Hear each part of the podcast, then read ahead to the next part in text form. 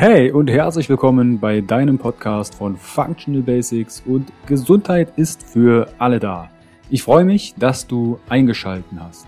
Mein Name ist Carsten Wölfling. Ich bin Health- und Life-Coach, Speaker und der Gründer von Functional Basics und der Bewegung Gesundheit ist für alle da. Functional Basics vereint dir die besten und effizientesten Werkzeuge, erprobte Schritte und authentische Experten aus verschiedenen Fach- und Lebensbereichen, sodass du deine Ziele nachhaltig erfolgreich erreichst und das Leben erlebst, was du dir wünschst. Erhalte die richtigen Tools und Impulse und kreiere gemeinsam, entspannt und flexibel Schritt für Schritt deine Basis für mehr natürliche Gesundheit, Entfaltung deiner Persönlichkeit, mehr Bewusstsein und Lebensfülle. Functional Basics ist quasi dein Fundament, um richtig gesund, glücklich alt zu werden. Weitere exklusive Informationen zur Folge findest du in den Show Notes und auf meiner Homepage www.functional-basics.de. Teile den Podcast im Social Media. Warum?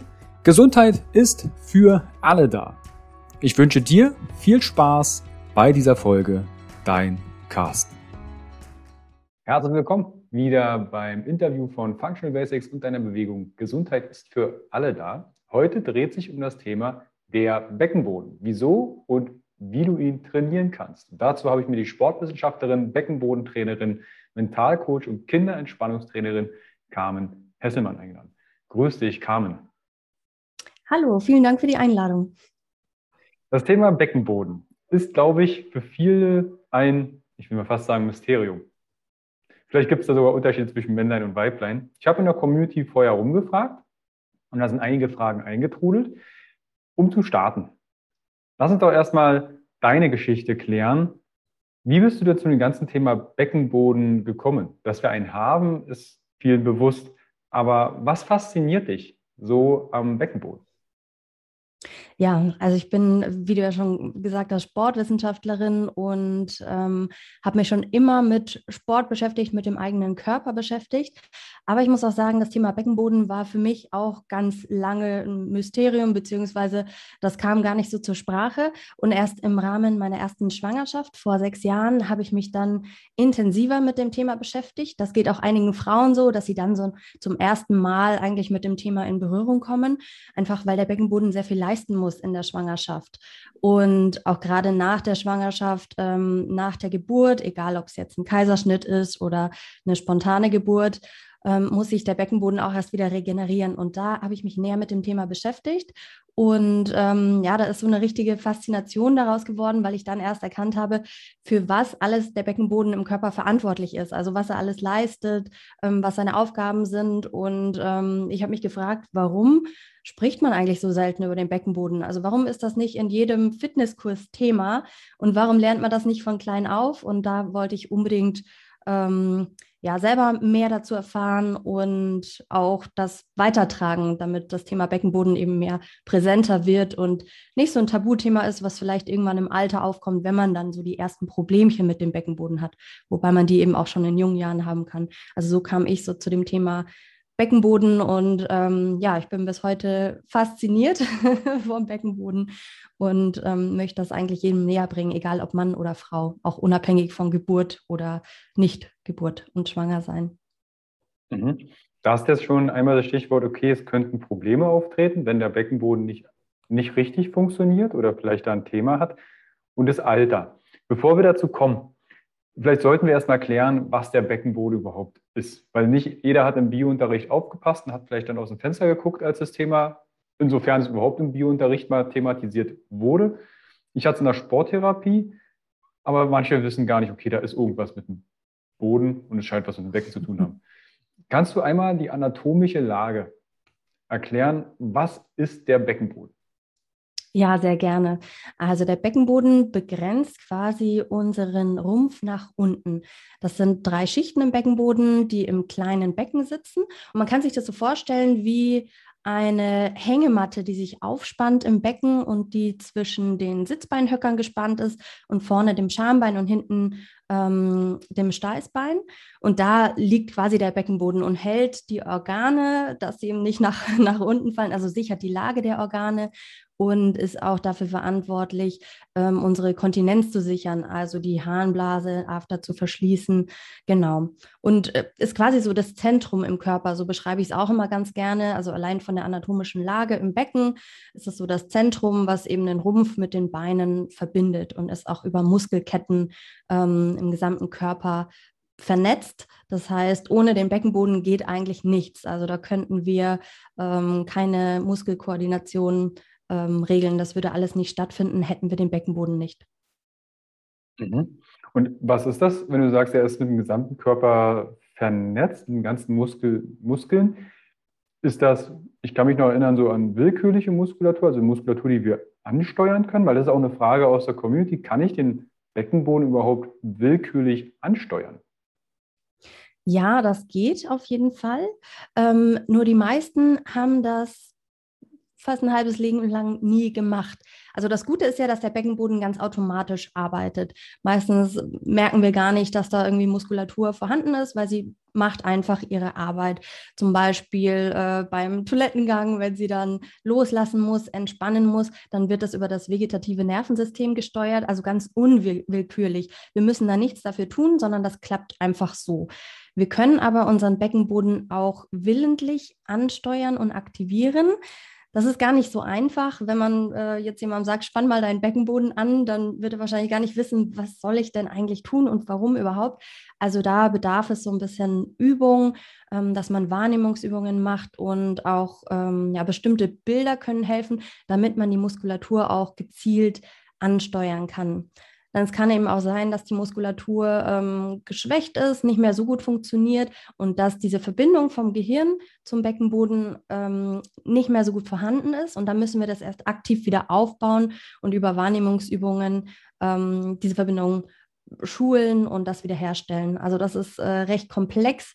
Es ist auch schwierig, weil es ja nicht wie der Bizeps zum Beispiel nach außen hin ersichtlich ist. Ne? Also der Beckenboden ist da ganz verborgen, wie du sagst, so ein Mysterium, was ist das überhaupt? Und wir sehen da auch nicht irgendeinen Muskelzuwachs, wenn wir den trainieren, sondern das passiert alles im stillen Kämmerlein. Und deshalb wird das auch so gerne vergessen und deshalb weiß man auch oft gar nicht, dass man diese Muskulatur auch ansteuern kann und trainieren kann. Die Bilder und das Training des Beckenbodens, da kommen wir noch zu sprechen. Wo sind denn die Unterschiede zwischen Mann und Frau? Gibt es da Unterschiede im Beckenboden und wenn ja, welche sind das? Ja, auf jeden Fall. Es gibt anatomische Unterschiede ähm, bei Mann und Frau. Im Beckenboden äußert sich das so, dass ähm, beim Beckenboden der Frau drei Körperöffnungen vorhanden sind und beim Mann nur zwei. Also bei der Frau für die Harnröhre, ähm, Vagina und After und beim Mann eben nur für die Harnröhre und After. Deshalb ist es auch so, dass der Beckenboden der Frau ähm, eher mal geschwächt sein kann. Also dadurch, dass eben die drei Öffnungen vorhanden sind, wir wissen ja immer, wenn eine, eine Öffnung da ist, ähm, ist das eine potenzielle Schwachstelle. Und deshalb ist es auch oft so, dass äh, Frauen eher betroffen sind von Beckenbodenproblemen als Männer ähm, wenn man sich eben Studien anguckt und die Häufigkeit anguckt. Das heißt aber nicht, dass Männer davon nicht betroffen sind. Also für Männer ist das Thema ebenso relevant wie für Frauen, nur bei Frauen kann es eben häufiger zu äh, Beckenbodenproblemen kommen. Mhm. Inwiefern spielt denn da die Geburt eine Rolle, wenn du sagst, okay, drei Öffnungen, drei potenzielle Themen, wo vielleicht auch eine Schwäche auftreten kann? Spielt da die Geburt, weil das ist zum Beispiel auch eine Frage aus der Community, wird der Beckenboden nach einer Schwangerschaft wieder genauso stark wie vorher. Ist das die Schwangerschaft, die den Beckenboden gegebenenfalls schwächen kann, oder ist es die Geburt? Beides. Genau. Ähm, also eine Schwangerschaft ist schon mal eine ziemlich große Herausforderung für den Beckenboden. Man muss sich das so vorstellen, die Gebärmutter wächst ja durch das äh, wachsende Gewicht des Embryos und da muss der Beckenboden einfach noch mehr halten, weil der Druck nach unten steigt und er muss das alles abfangen und ähm, nicht selten kommt es eben auch in einer Schwangen Schwangerschaft zur Stressharninkontinenz. Das heißt, dass man so tröpfchenweise Urin ähm, im Höschen landet und das ist eben, das macht sich eben schon in der Schwangerschaft bemerkbar, dass der Beckenboden da viel mehr leisten muss. Ähm, die Geburt wiederum kann dann nochmal eine andere sehr große Herausforderung für den Beckenboden darstellen, je nachdem, wie die Geburt eben verläuft. Also da gibt es ganz verschiedene Kriterien, zum Beispiel Kopfgröße des Kindes, wie lang die, ähm, die Phase am Ende der Geburt ist, ob irgendwelche Hilfsmittel zum Einsatz kamen, wie die Geburtsverletzungen waren. Weil man muss sich vorstellen, der Beckenboden muss sich extrem weiten bei der Geburt und das ähm, ja, wie jeder andere Muskel muss er sich dann erstmal wieder zurückbilden. Und das ist eine enorme Leistung, die er vornimmt. Und das braucht vor allem auch Zeit. Aber auch bei einem Kaiserschnitt ist es so, wenn dann eben die ähm, Geburt, die Belastung unter der Geburt nicht stattfindet für den Beckenboden, dass ja die Belastung in der Schwangerschaft schon stattfand. Also die Schwangerschaft allein ist schon eine sehr große Leistung. Jetzt zur Frage, ob der Beckenboden sich danach wieder ähm, komplett so zurückbildet und so arbeitet wie vorher. Ähm, da kann man keine Garantie für geben. Das kommt eben auch darauf an, wie stark wurde er belastet, wie stark wurde er gedehnt, sind irgendwelche Verletzungen eingetreten, die irreparabel sind. Ähm, was, wie ist die Phase danach? Wie lange gönnt man seinem Körper die Ruhepause? Denn viele steigen schon relativ schnell wieder ein mit ähm, Sportarten, die auch belastend sind für den Beckenboden weil man sich vielleicht wieder ganz gut fühlt, weil man denkt, hm, es ist wieder alles in Ordnung, ich habe meine Rückbildungsgymnastik gemacht, jetzt bin ich vier Monate nach der Geburt oder fünf Monate danach, jetzt gehe ich wieder joggen und ähm, gerade solche Stoßbelastungen sind eben auch nochmal ähm, eine große Belastung für den Beckenboden, wo er standhalten muss, dagegenhalten muss. Und wenn er vielleicht eh noch von der Geburt geschwächt ist und sich nicht, noch nicht komplett zurückgebildet hat und nicht unterstützt wurde dabei, kann es eben sein, dass er dann langfristig auch ähm, Schäden davon trägt oder geschwächt bleibt, wenn man ihn weiter so fordert. Also nach einer Geburt ist vor allem so das erste Jahr wirklich entscheidend. Da sollte man ganz vorsichtig sein mit Belastungen im Alltag oder auch durch intensive Sportarten, bei denen man viel, äh, viele Stoßbelastungen hat. Also dass man ihm da wirklich die Ruhe ähm, gönnt, sich zu regenerieren und ihn dabei auch bestmöglich unterstützt, eben durch, durch aktives Anspannen des Beckenbodens ähm, und dann auch Übungen in komplexen Bewegungsabläufen. Also dass man erstmal da wieder einsteigt, bevor man sagt, so jetzt ähm, gehe ich wieder Trampolin springen oder gehe wieder joggen. Genau. Und das ist unterschiedlich von Frau zu Frau. Also manche äh, sagen dann ein, zwei Jahre nach der Geburt, es fühlt sich alles an wie vorher, der Beckenboden arbeitet wieder wie vorher. Das ist natürlich auch das subjektive Empfinden. Es gibt aber andere, die sagen, nee, also seit der Geburt fühlt sich das nicht wieder an wie vorher. Ich habe da noch Probleme mit. Das ist ganz unterschiedlich.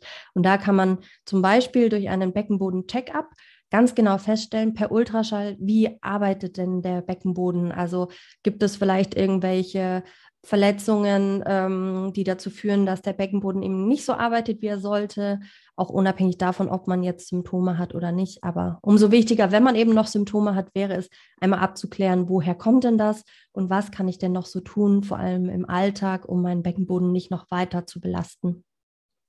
Mhm. Du hast gerade die Rückbildungsgymnastik erwähnt. Da kann ich mir als Mann jetzt so gut wie nichts vorstellen. Kannst du da einmal, was, was passiert in einer Rückbildungsgymnastik? Vielleicht auch für Schwangere, die jetzt zuhören oder zuschauen und sagen, ah, okay, das erwartet mich also. Ja, ähm, also viele, viele stellen sich ja vor, in der Rückbildungsgymnastik ähm, einen Fitnesskurs zu machen, damit der Körper wieder ähm, damit die Muskulatur wieder äh, beansprucht wird, damit man wieder lernt, sich im Alltag gut zu bewegen, damit man das Kind tragen kann. Was aber ein wesentlicher Part in der Rückbildung ist, ist, dass der Beckenboden wieder gestärkt wird und auch, dass sich die Rektusdiastase zurückbildet. Das ist der Spalt in der geraden Bauchmuskulatur. Ähm, der bildet sich automatisch in der Schwangerschaft, so ab dem fünften, sechsten Monat, wenn der Bauch an Umfang zunimmt, dann muss ja vorne die Muskulatur irgendwo hinweichen und dann geht die gerade Bauchmuskulatur so ein bisschen auseinander. Dann bildet sich die Rektusdiastase. Und dann gibt es noch ganz viele weitere Prozesse im Körper, also alles, was sich gedehnt hat, die, die Mutterbänder.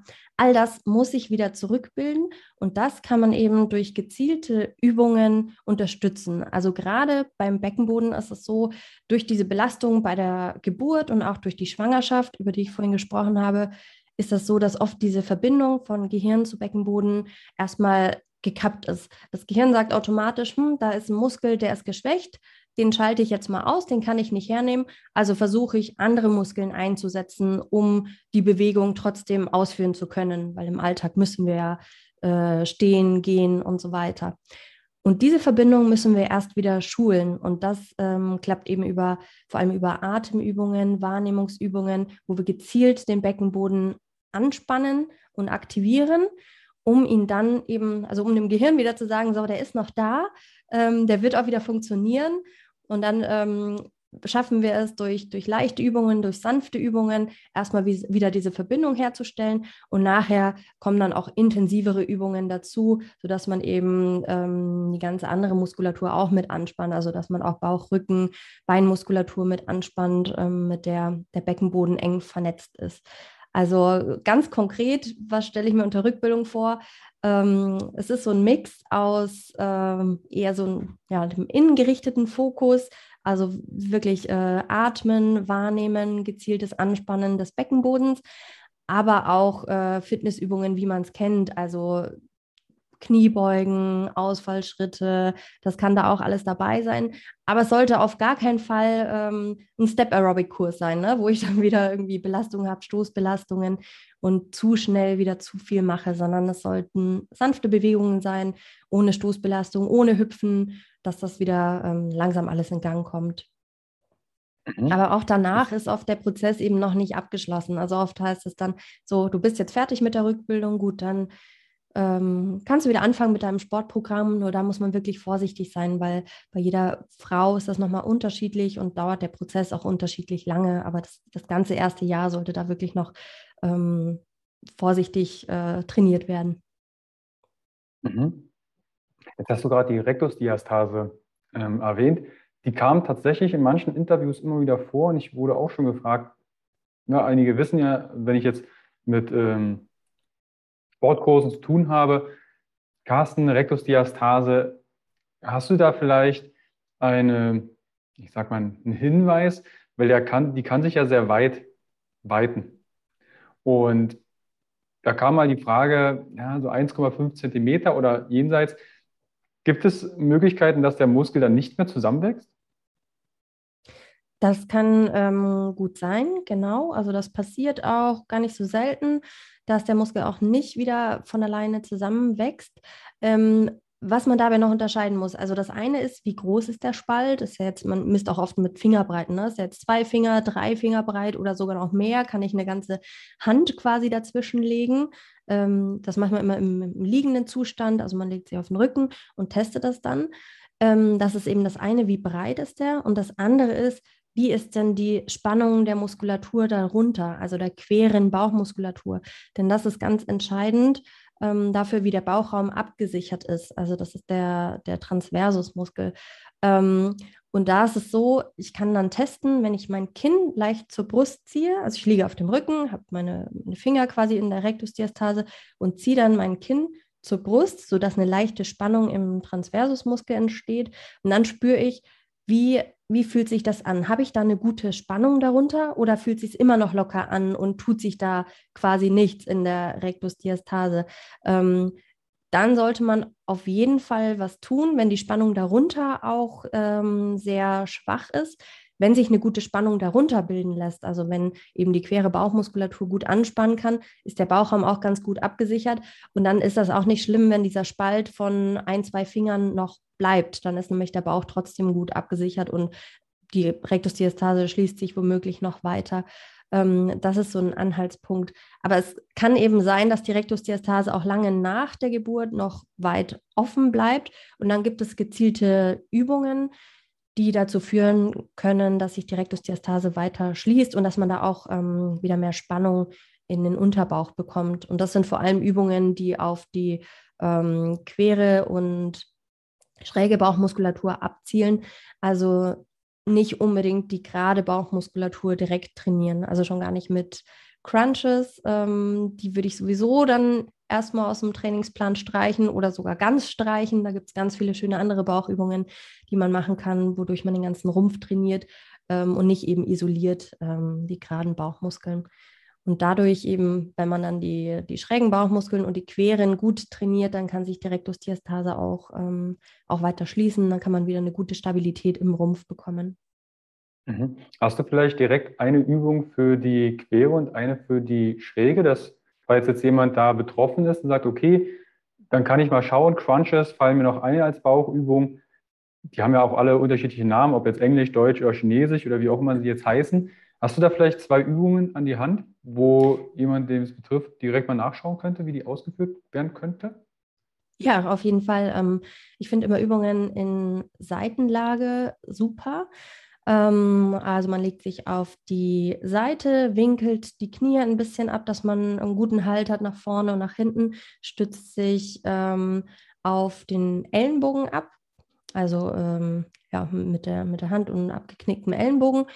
Und dann hebt man bei der Ausatmung leicht die Hüfte vom Boden ab. Ähm, genau, also dadurch trainiert man ganz gut die, die ganze Seite, die Rumpfseite.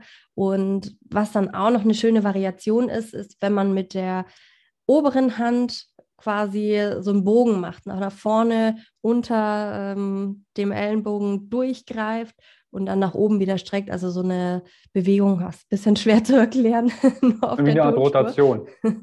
genau, wenn man dann eine Rotation macht ähm, eine Innenrotation und dann wieder nach außen oben den Arm streckt.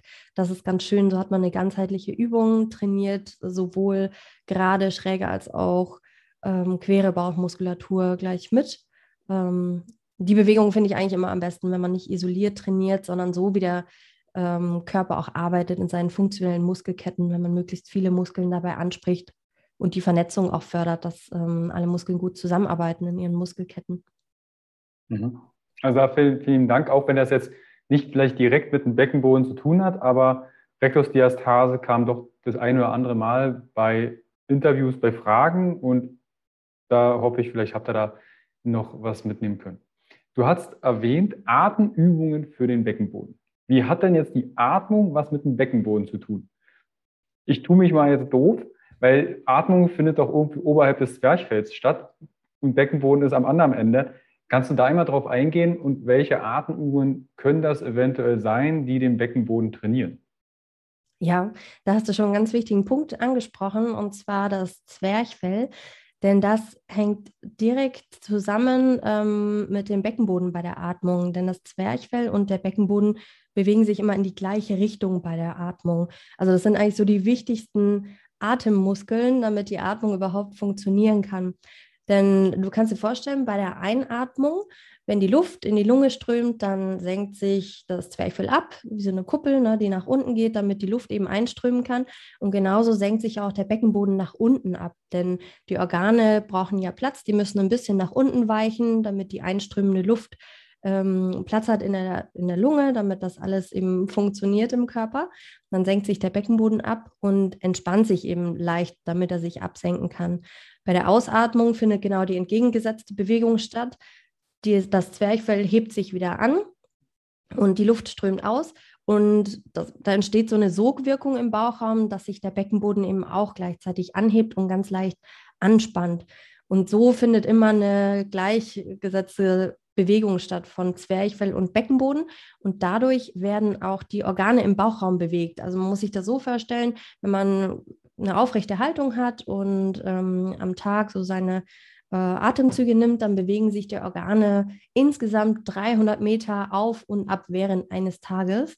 Und das ist auch ganz wichtig, dass das stattfinden kann, denn dadurch wird die Durchblutung der Organe gefördert, die Entschlackung. Also das ist ganz wichtig. Und das funktioniert aber nur, wenn wir eine aufrechte Haltung haben. Das kann man auch äh, selber mal ausprobieren im Sitzen, wenn man so eine gerundete Haltung hat und tief einatmen möchte in den Bauchraum, funktioniert das gar nicht, weil einfach kein Platz vorhanden ist und weil die Organe nicht weichen können nach unten. Ähm, deshalb ist das auch ganz wichtig für den Beckenboden, dass wir eine aufrechte Haltung haben und dass wir eben tief in den Bauchraum einatmen und nicht nur in die Lunge, also nicht nur so eine oberflächliche Atmung in die Lunge haben und der Bauch womöglich ähm, nach innen gezogen wird, sondern dass wir da mal Platz lassen und den Bauch atmen lassen. Das ist gerade bei Frauen manchmal so ein Thema, wenn man dann enge Hosen trägt, ähm, die bis zur Taille gehen, wo der Knopf quasi so einschnürt, dass man dann diese Bauchatmung auch gar nicht so gut machen kann und dass man dann den ganzen Tag wie in so einem Korsett drin ist. Also da kann man auch mal drauf achten, gerade wenn man dann zu Hause ist, dass man dann vielleicht eher lockere Kleidung trägt und dem Atem da wirklich Platz lässt. Genau. Da geht mir gerade tatsächlich der aktuelle Modetrend. Also wir haben jetzt Oktober 2021, dieses Waist to Hip. Glaube ich, weiß nicht, ob die Jeans so heißt, aber ich stelle mir da manchmal vor, so aus Sicht der Atmung und äh, wenn das so ziemlich weit hochgeschnitten ist und auch ziemlich eng alles, ob das jetzt physiologisch so sinnvoll für den Körper im Nachhinein ist.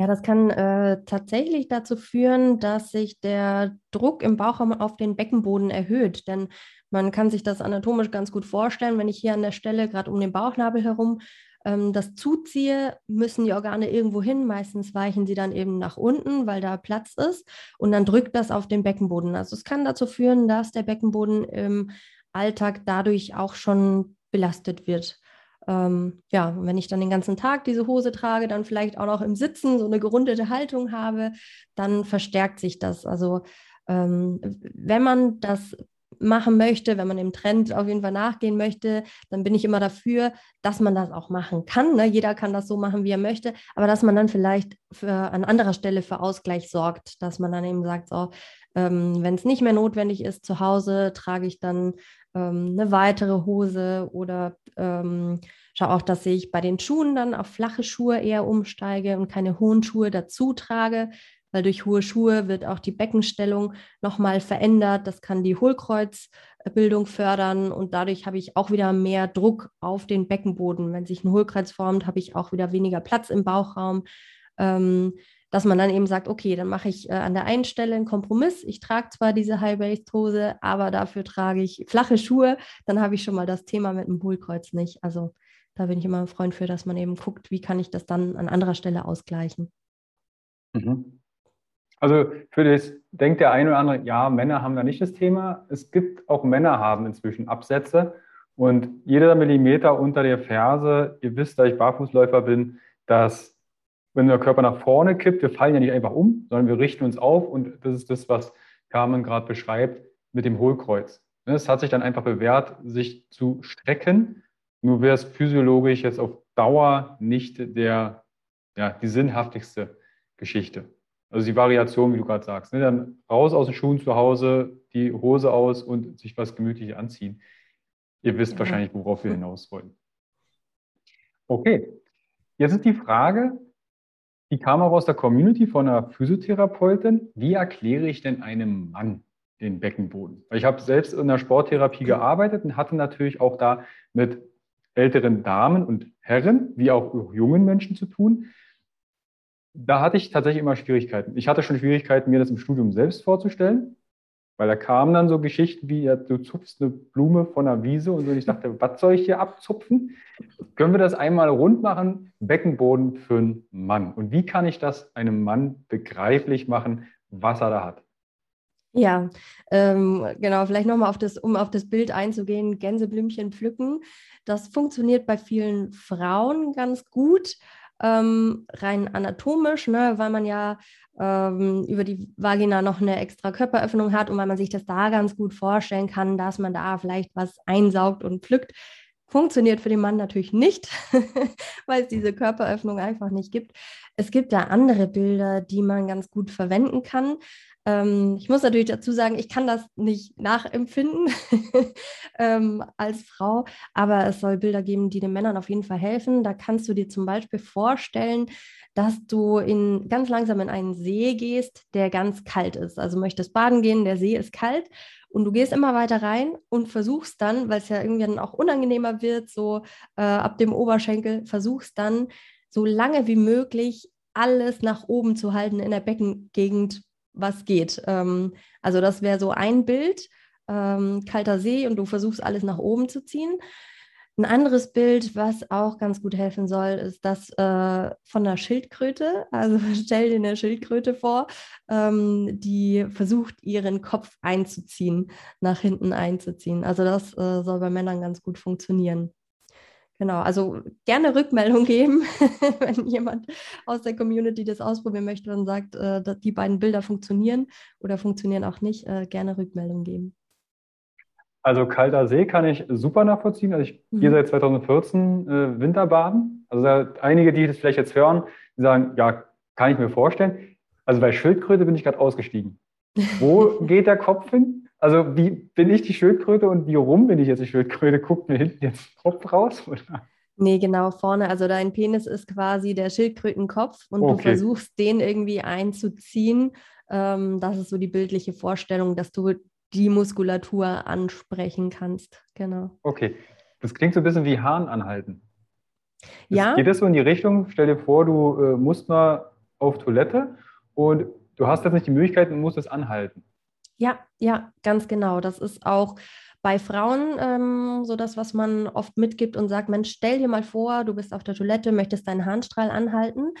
Was ich darin immer so ein bisschen schwierig finde, wenn man das weitergibt, ist, ähm, dass viele das tatsächlich in der Situation auch ausprobieren. Also es ist eigentlich nur gedacht als Vorstellungshilfe, ähm, dass man eben das äh, so nachempfinden kann, aber man sollte es auf keinen Fall tun, wenn man wirklich äh, beim Wasserlassen ist, weil das kann zu ja, zu ziemlichen Schwierigkeiten führen. Also wenn du jetzt beim Wasserlassen den Harnstrahl anhältst, kann es eben sein, dass Restharnvolumen in der Blase zurückbleibt und dann steigt die Infek Infektionsgefahr und du störst dieses ganze System. Also das Wasserlassen wird ja auch über das vegetative Nervensystem gesteuert, also unbewusst ähm, spielen die Muskeln da zusammen und wenn du da jetzt aktiv eingreifst, kann es eben sein, dass dieses Zusammenspiel gestört wird und dass du irgendwann gar nicht mehr richtig spürst, wann du aufs Klo musst und wann nicht. Also deshalb nenne ich dieses Bild nicht ganz so gerne, weil das oft dann direkt gleichgesetzt wird mit, ach, dann probiere ich das beim nächsten Toilettengang mal aus. Also das bitte auf keinen Fall, aber so zur reinen Vorstellung kannst du das auf jeden Fall nutzen, ja. Den Impuls äh, kam finde ich gerade total, total wertvoll.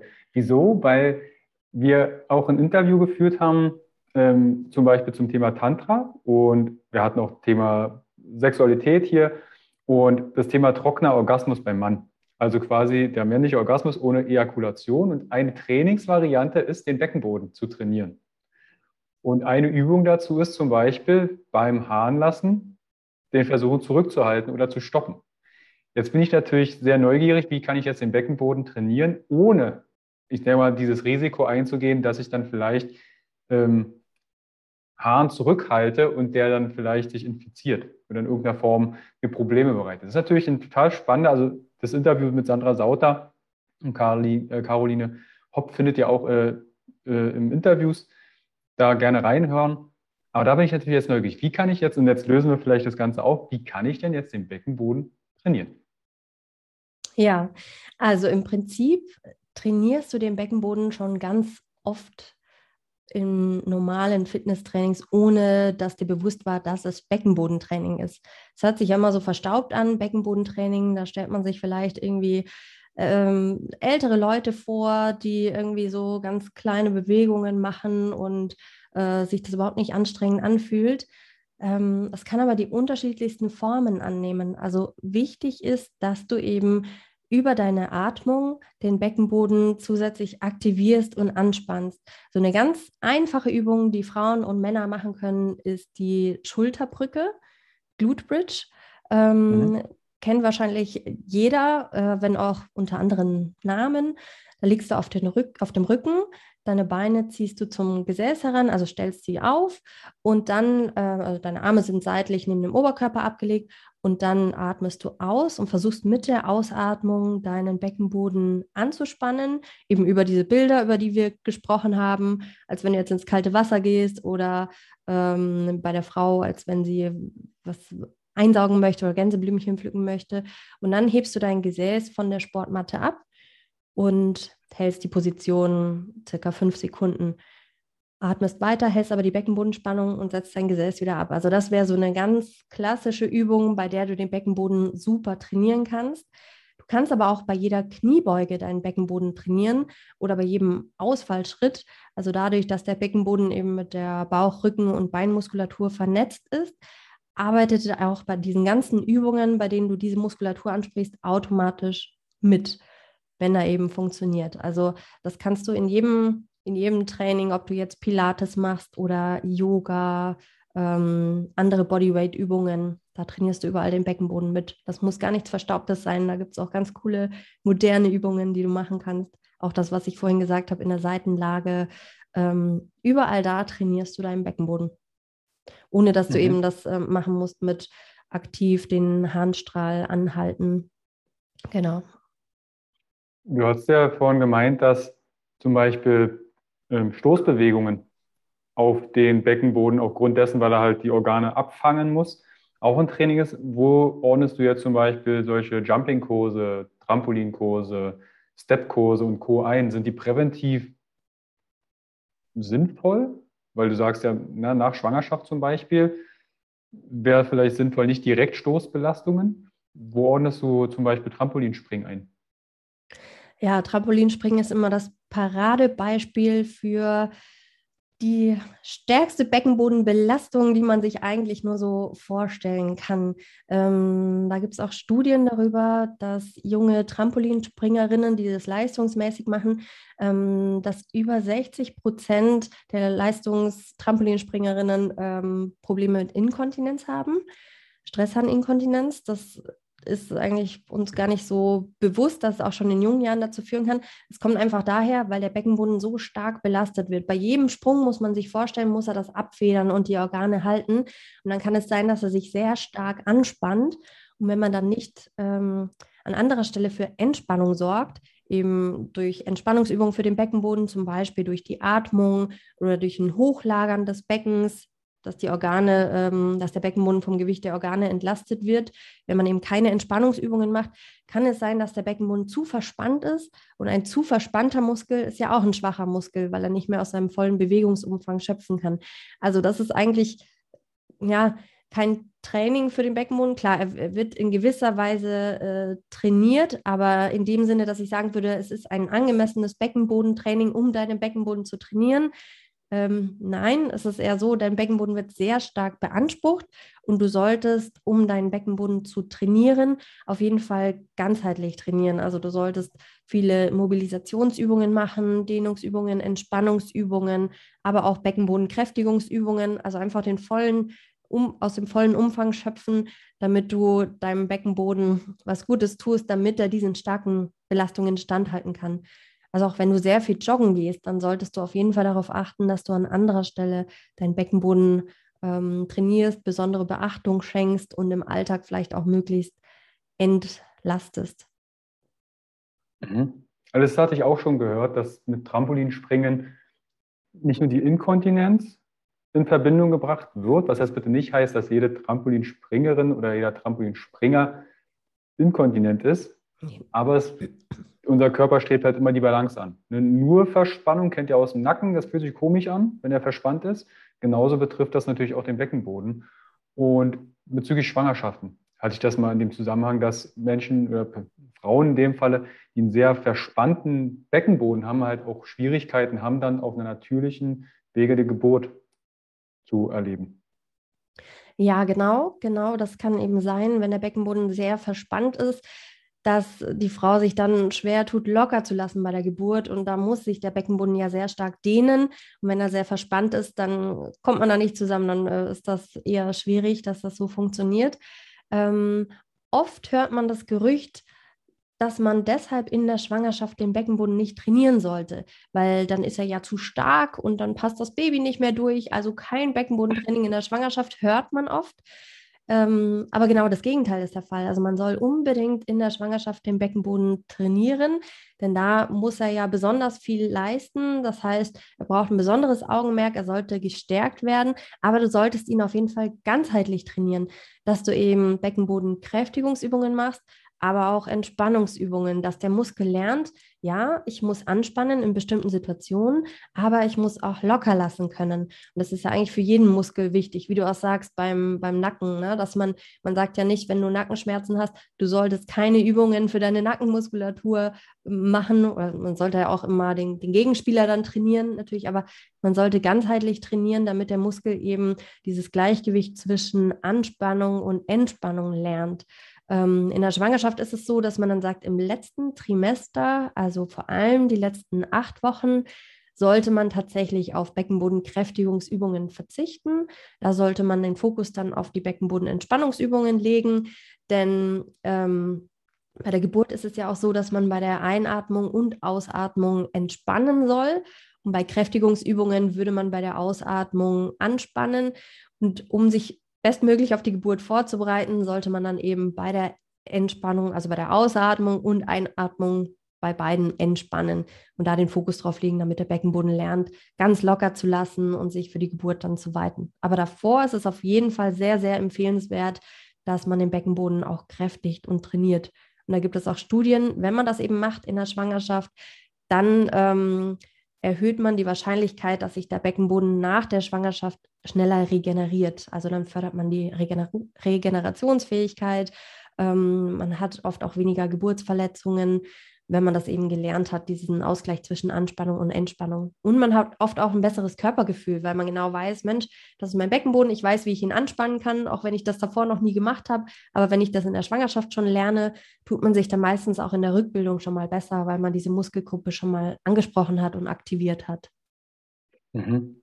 Und da vielen lieben Dank für auch die, ja, die Einblicke in die Studienlage. Wo, wie schaut das gerade aus? Und unser Körper, finde ich, ist für so vieles eigentlich gemacht. Er ist robuster, als man denkt oder als viele denken. Aber wir können ihn natürlich auch in eine ungünstige Richtung trainieren. Deshalb auch das mit dem Trampolinspringen. Eine Sache haben wir jetzt noch nicht geklärt, Carmen, ist, wie bemerke ich denn, dass ich ein Thema mit dem Beckenboden habe? Was sind so die Symptome, dass ich einen schwachen Beckenboden habe? Ja, die Frage kommt natürlich ganz oft, ähm, weil jeder Angst hat, wenn er über das Thema hört, hm, habe ich denn vielleicht schon einen schwachen Beckenboden oder nicht? Wie merke ich das? Äh, kann ich das überhaupt selber feststellen? Ähm, ja, also meistens äußert sich das schon mal über ähm, ganz kleine Dinge, die du wahrnehmen kannst, zum Beispiel tröpfchenweise Urinverlust unter Stress. Also Stress ähm, heißt erhöhter Druck im Bauchraum, zum Beispiel beim Hüpfen, ähm, also auch beim Trampolinspringen, wenn du dann merkst, hm, da habe ich tröpfchenweise Urinverlust, kann das schon mal ein Anzeichen sein. Oder eben beim Husten, beim Niesen, also immer wenn schnell ähm, ein höherer Druck im Bauchraum entsteht und du dann Urin verlierst, dann kann es eben sein, dass dein Beckenboden geschwächt ist. Ähm, es kann sich aber auch anders äußern, wenn du zum Beispiel langanhaltend Rückenschmerzen hast oder Nackenschmerzen und schon alles Mögliche dafür getan hast, alles Mögliche an äh, Übungen, Trainings, kann es auch sein, ähm, dass dein Beckenboden geschwächt ist und dass eben dieses Zusammenspiel nicht mehr funktioniert zwischen Beckenboden, Bauchrücken, Beinmuskulatur, dass deine Körperhaltung einfach nicht aufrecht ist und ähm, dass sich das dann so bemerkbar macht, dass du eben durch deine Körperhaltung Nackenschmerzen bekommst. Und die Ursache liegt dann auch im Beckenboden. Also das ähm, sind so ganz ver versteckte Hinweise, die man äh, sehen kann. Und ja, also das wären eigentlich so die, die häufigsten Anzeichen, wie mhm. du es merken kannst. Solange du gar keine Symptome hast, äh, wenn du sagst, also ich, ich merke eigentlich gar nichts, ist auch die Wahrscheinlichkeit gering, dass du da ein Thema mit hast. Ähm, was natürlich auch sein kann, dass eben, dass eine Beckenbodenschwäche durch eine zu hohe Verspannung im Beckenboden stattfindet. Also wenn du zum Beispiel Schmerzen beim Geschlechtsverkehr hast, das ist auch was, was man unbedingt untersuchen lassen sollte. Ähm, da sollte man auch gucken, ist der Beckenboden vielleicht zu verspannt, liegt das daran? Und das kann dann eben auch sein, dass du später noch andere Probleme bekommst und ähm, ja, so Themen wie Inkontinenz oder Senkungsbeschwerden. Das hört man auch bei sehr vielen Frauen ähm, im Alter, dass sie dann eine Blasensenkung haben oder Gebärmuttersenkung. Da hätte man dann so ein Fremdkörpergefühl nach unten. Also als wenn irgendwas Störendes da wäre, was nicht hingehört. Ähm, das wäre auch noch so ein Anzeichen für eine Beckenbodenschwäche. Dann das heißt, der Beckenboden kann nicht standhalten, die Organe rutschen nach unten und dadurch hat man eben dieses Fremdkörpergefühl. Genau. Mhm. Wie ist das mit, wir hatten sowas in anderen Interviews, zum Beispiel Joni-Eier, dass man eventuell auch Sachen bei Frauen, könnte man jetzt was einführen. Bei Männern, ich kenne das auch aus dem Studium, dass man sowas erwähnt hat, okay, dass man vielleicht mit Reizstimulation über ein After arbeitet. Und ich habe das einmal, also jetzt keine Werbung für Kieser-Training, aber ich habe damals Montage im Studium für die gemacht und da, als ich dann noch äh, tätig war, haben die einen Beckenbodentrainer eingebaut oder eingebracht. Und es war quasi wie so ein Röhrchen, da hast du drauf gesessen. Also du hattest quasi zwischen deinen Pobacken dieses Röhrchen, du hattest deine Klamotten an, ne? also nicht, dass du denkst, du sitzt da ohne Hose, und hattest einen Graph äh, auf dem Bildschirm und dann musstest du quasi deinen Beckenboden anspannen. Und ich habe gesagt, das geht nicht. Das ist das Gesäß, was dort gezeigt wird. Mhm. Und tatsächlich, es war dieses Gefühl, als würde ich den Hahn zurückhalten müssen. Erst dann hat sich der, der Graph verändert, weil hätte ich das Gesäß ange, angespannt, wäre ich von, dieser, von diesem Röhrchen abgehoben. Hast du damit schon mal Erfahrung gemacht, also mit externen Tools oder gibt es da Empfehlungen, wenn jetzt mal sagt, hey, ich hätte da gerne ein Gadget, was ich nutzen könnte? Ja, genau. Ähm, da gibt es verschiedene, wie du schon gesagt hast. Vielleicht äh, gehe ich als erstes auf die Joni-Eier ein ähm, oder Liebeskugeln. Na, das gibt es in ganz vielen unterschiedlichen Varianten. Ähm, das Thema sehe ich immer so ein bisschen kritisch, weil oft gibt es die Empfehlung, äh, ja, hast du einen schwachen Beckenboden, dann trainier einfach damit, äh, lass sie zwei Stunden drinnen und dann kräftigt sich der Beckenboden ganz automatisch im Alltag. Und am besten bewegst du dich dabei noch viel, dann wird er extra stimuliert. Ähm, das Thema sehe ich ganz, ganz schwierig, weil oft weiß man nicht genau, wodurch kommt die Beckenbodenschwäche gerade zustande. Und wenn man diesen Tipp einfach so weitergibt und sagt, dann trainiere mit diesen Joni-Eiern, mit diesen zusätzlichen Gewichten, die dein Beckenboden dann tragen muss, dann kann es eben sein, wenn du eh schon einen zu verspannten Beckenboden hast und dann noch die Gewichte einführst und sie über zwei Stunden drin lässt, dass der Beckenboden Dauer anspannen muss. Und dafür ist er eigentlich nicht gemacht. Also der Beckenboden ist dafür gemacht, dass er im Alltag reagiert, eben auf Belastungen, auf Stoßbelastungen und dann kurze Zeit reaktiv anspannt, um das eben auszugleichen. Wenn du jetzt mit diesen Gewichten trainierst, kann es eben sein, dass er sich dauerhaft anspannt und dann eher noch geschwächt wird. Ähm, und vor allem mehrere Minuten am Stück finde ich deshalb auch sehr schwierig, ne? weil die Muskulatur nicht dafür ausgelegt ist, minutenlang oder sogar stundenlang diese Spannung beizubehalten. Also das würde ich, wenn überhaupt, ganz dosiert einsetzen und auch nur dann, wenn keine Schwäche vorliegt. Also wenn man nicht diese Anzeichen spürt wie tröpfchenweise Urinverlust, äh, Fremdkörpergefühl, also dann würde ich das auf gar keinen Fall hernehmen und würde vor allem erstmal abklären lassen durch einen Beckenboden-Check-up, wodurch habe ich denn diese Probleme mit dem Beckenboden? Was steckt denn dahinter? Ist das eine zu hohe Anspannung? Ist der Muskel vielleicht verletzt worden? Ähm, warum funktioniert der nicht mehr einwandfrei? Also wenn, dann präventiv, nur ganz kurze Zeit, äh, nicht minutenlang, schon gar nicht stundenlang. Äh, also ganz vorsichtig bei dem Thema sein, auf jeden Fall. Ähm, Im Unterschied dazu gibt es auch, also das Gerät von Kieser habe ich noch nicht ausprobiert. Ähm, es gibt aber Vaginalsonden, ähm, die man sich einführen kann und dann ähm, kann man mit einer App sehen, wie man den Beckenboden anspannt. Und das ist so ähnlich wie du gesagt hast. Das Gerät stellt dann fest, ähm, ob ich den Beckenboden anspanne oder die Hilfsmuskulatur, ob ich jetzt das Gesäß anspanne oder andere Muskulatur. Das können diese Geräte heutzutage sehr, sehr gut unterscheiden. Das heißt, um deine Wahrnehmung zu schulen und erstmal deinen Beckenboden kennenzulernen und festzustellen, kann ich den überhaupt isoliert aktivieren, finde ich die Geräte wirklich sehr, sehr gut. Ähm, bei einigen gibt es auch die Funktion, dass Entspannungsübungen mit integriert sind. Und das wäre natürlich das Beste, wenn du einerseits die Kräftigung mit drin hast, also das Anspannen, aber auch das Entspannen, wenn darauf auch ein Fokus gelegt wird. Ähm, als alleiniges Beckenbodentraining würde ich es nicht unbedingt empfehlen. Ich würde es als Ergänzung empfehlen, denn wenn du nur isoliert deine Muskulatur trainierst im Liegen oder im Sitzen und dabei nicht die anderen Muskelgruppen mit ansprichst, dann findet einfach nicht diese Vernetzung statt, von der ich vorhin gesprochen habe. Also der Beckenboden arbeitet ja zusammen mit der Bauch-, Rücken- und Beinmuskulatur.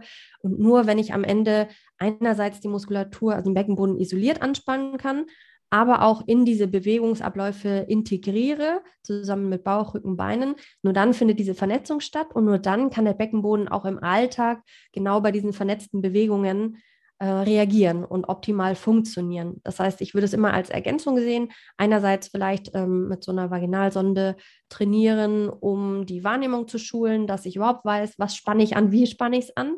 und dann aber auch Beckenbodenübungen machen, um, ähm, ja, um den ganzen Körper darauf vorzubereiten, dass der Beckenboden im Alltag so arbeitet, wie er auch arbeiten soll. Damit wir uns eben nicht mehr im Alltag Gedanken machen müssen, so, jetzt spanne ich den Beckenboden an, sondern damit er das ganz automatisch dann irgendwann macht. Mhm. Okay, also da vielen lieben Dank für, also hört da auch gerne in andere Interviews, gerade wenn es um das Thema Sexualität und Co. geht. Da findet ihr einige Interviews von Functional Basics mit mir, wo wir auch unter, über Joni, Eier und Co. sprechen, aber mit einem anderen Schwerpunkt oder mit, einem anderen, mit einer anderen Perspektive. Aber vielen lieben Dank, Carmen, einmal aus der ja, Beckenbodensicht das Ganze zu hören. Gerne. Wenn jetzt jemand sagt, du, ich möchte meinen Beckenboden trainieren oder ich habe da vielleicht sogar ein Thema, ne? ich habe da Symptome und ich habe da auch schon junge Männer, aber auch junge Frauen ähm, kennengelernt, die das ist ein Tabuthema, denke ich. Äh, es geht jetzt nicht jeder auf die Straße oder sagt zum Weihnachtsessen, du, immer wenn ich hüpfe oder wenn ich huste, mache ich mir ein bisschen in die Hose. Nehmt da gerne Hilfe in Anspruch. Und Carmen, wie kann ich denn was für meinen Beckenboden tun oder wie kann ich mit dir zusammenarbeiten? Ja, genau. Also wenn, wenn jetzt schon ernste Probleme sind, ne, wenn ich sage, ich habe schon ein starkes Fremdkörpergefühl, ähm, oder ich leider an Inkontinenz, dann auf jeden Fall einen ärztlichen Rat aufsuchen. Am besten dann auch eine Überweisung zu einem Beckenboden-Physiotherapeuten oder Physiotherapeutin. Die sind darauf spezialisiert. Die können per Beckenboden-Check-up mit einem Ultraschall ganz genau untersuchen, was da das Thema ist. Ähm, am besten aber schon bevor irgendwelche Probleme auftauchen, äh, würde ich empfehlen, präventiv zu arbeiten. Denn man kann das verhindern. Also es ist nicht so, dass jeder im Alter an Inkontinenz leiden wird. Da bekommt man ja oft den Eindruck, dass es zwangsläufig darauf hinausläuft, dass es viele Produkte gibt, die dann ähm, die helfen, die Symptome zu lindern. Äh, wenn du Inkontinenz hast, dass du den Alltag bestreiten kannst. Dabei muss es eben gar nicht erst so weit kommen. Und deshalb ähm, habe ich ein präventives Beckenbodentraining entwickelt. Ich habe ein modernes Konzept erstellt, das von den Krankenkassen zertifiziert wurde, ähm, dass du eben deinen Beckenboden ganzheitlich trainieren kannst und kräftigen kannst. Und das Ganze online, weil äh, heutzutage ja man hat immer weniger Zeit, man möchte flexibel sein und es ist schwierig, zum Beispiel jeden Dienstag um 17 Uhr an einem Kurs teilzunehmen. Deshalb dachte ich mir, ist die einfachste Möglichkeit, um vielen das zu ermöglichen, das in ihren Alltag zu integrieren, einen Online-Kurs zu erstellen, den man komplett zeitlich und örtlich flexibel durchführen kann. Ähm, das sind insgesamt acht Module und ich widme mich in jedem Modul einem bestimmten Thema. Also dort gehe ich ganz genau darauf ein, welche Bilder gibt es, um deinen Beckenboden anzuspannen. Was ist der Beckenboden überhaupt? Wo ist er überhaupt? Ähm, wie funktioniert das mit der Atmung und dem Beckenboden? Was sind Senkungsbeschwerden? Wie kannst du dagegen vorgehen? Also auf all diese Themen gehe ich in den einzelnen Modulen ein und wir gehen so Schritt für Schritt vor, dass du erstmal deine Wahrnehmung schulst und lernst, wie du deinen Beckenboden anspannst. Und es wird aber auch intensiver von Training zu Training, ähm, sodass wir dann auch ja ganz viele verschiedene Übungen machen, die du auch später übernehmen kannst oder bei denen du dich in einem Fitnesstraining daran erinnern kannst, dass du da auch deinen Beckenboden mit einbauen kannst. Genau, und dann solltest du in acht Wochen auf jeden Fall deinen Beckenboden schon mal ganz gut gekräftigt haben und ganz viel Wissen mitgenommen haben, ähm, um auch deinen Beckenboden im Alltag zu berücksichtigen.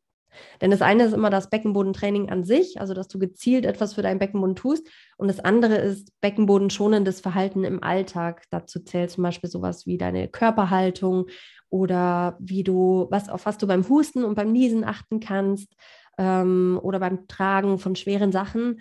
Denn all das kann eben auch dein Beckenboden belasten. Und wenn du im Alltag wirklich darauf achtest, deinen Beckenboden zu schonen und wenn du noch parallel Training machst, präventiv, dann kannst du bis ins hohe Alter eigentlich ohne dir Gedanken über den Beckenboden zu machen, ähm, so deinen Alltag beschreiten. Und ähm, ja, brauchst dir keine, keine Sorgen um Inkontinenz zu machen. Das verlinke ich euch natürlich alles in die Show Notes. Klickt da euch gerne durch, nehmt mit Carmen Kontakt auf. Und wenn ihr mit Carmen Kontakt aufnehmt, dann bestellt auch liebe Grüße von Carsten. Dann weiß er, ah, da war was mit einem Interview. Da kann ich dann, da weiß sie direkt, wie ihr auf sie gekommen seid. Ja. Genau, und ansonsten auch gerne bei Instagram vorbeischauen. Da teile ich auch ganz gerne Tipps, auch ganz einfache Sachen, die man in den Alltag integrieren kann. Ganz kleine Häppchen, was schnell umzusetzen ist, ähm, auch im stressigen Berufsalltag oder Mama-Alltag oder wie auch immer. Ja, also wenn ihr bei Instagram vorbeischaut, wertschätzt das. Das bedeutet, es ist kostenfreier Content. Gerne abonnieren, kommentieren, eine Nachricht schreiben, teilen. Weil viele denken immer, okay, kostenfreier Content ist, fällt halt nebenbei ab. Nein, es ist trotzdem Zeit und von daher eure Wertschätzung, da würde ich mich wahnsinnig freuen, wenn ihr da interagiert. Das ist so viel nochmal zu Social Media und deren Inhalte. Carmen, ich danke dir vielmals für die vielen Impulse, für deine Expertise und ich würde mich wahnsinnig freuen, wenn der eine oder andere mit dir Kontakt aufnimmt und dann hören wir uns und sehen wir uns bald wieder. Gerne alles anklicken, unten drunter in die Show Notes, teilen, abonnieren und anderen Bescheid geben, weil dafür steht, Gesundheit ist für alle da. Und dann hören wir und sehen wir uns bald wieder. Carmen, ich danke dir vielmals. Bis bald. Ich danke Ciao. dir fürs tolle Gespräch. Ciao. Hi und vielen lieben Dank für dein Vertrauen und deine kostbare Zeit. Mit dem Podcast von Functional Basics schiebe ich meine Gesundheitsrevolution Gesundheit ist für alle da weiter an. Wenn dir die Folge gefallen hat, dann bewerte meinen Podcast gerne bei iTunes. Du hast kein iTunes? Kein Problem. Mach einen Screenshot vom Podcast und teile diesen gern in Social Media, wie zum Beispiel Instagram und verlinke mich mit functional.basics und nutze den Hashtag Gesundheit ist für alle da Teile gerne den Podcast und Gesundheit mit deinen Freunden und Bekannten. Warum? Gesundheit ist für alle da. Du hast Anregungen für weitere Folgen oder Fragen? Dann schreibe gern an info at functional-basics.de mit dem Betreff Podcast und ich melde mich sehr gerne bei dir zurück. Du wünschst dir mehr Gesundheit, Lebensqualität und Performance im Beruf und Leben? Dann unterstütze ich dich als Coach sehr gerne. In den Show Notes findest du einen Link, wo du dein kostenfreies Beratungsgespräch mit mir vereinbaren kannst. Du bist Unternehmer, möchtest mehr über die Gesundheit und Performance für deine Mitarbeiter erfahren oder organisierst Events? Als Speaker und Trainer gestalte ich für dich interaktive und abwechslungsreiche Seminare, Workshops und Vorträge rund um artgerechte Gesundheit und Performance. Du möchtest von zu Hause mehr über deine Functional Basics erfahren? Dann melde dich für meinen Functional Basics Guide an und erhalte noch mehr Einblicke in die Welt natürlicher, der Gesundheit und Performance. Ich wünsche dir einen wundervollen Tag. Dein Carsten.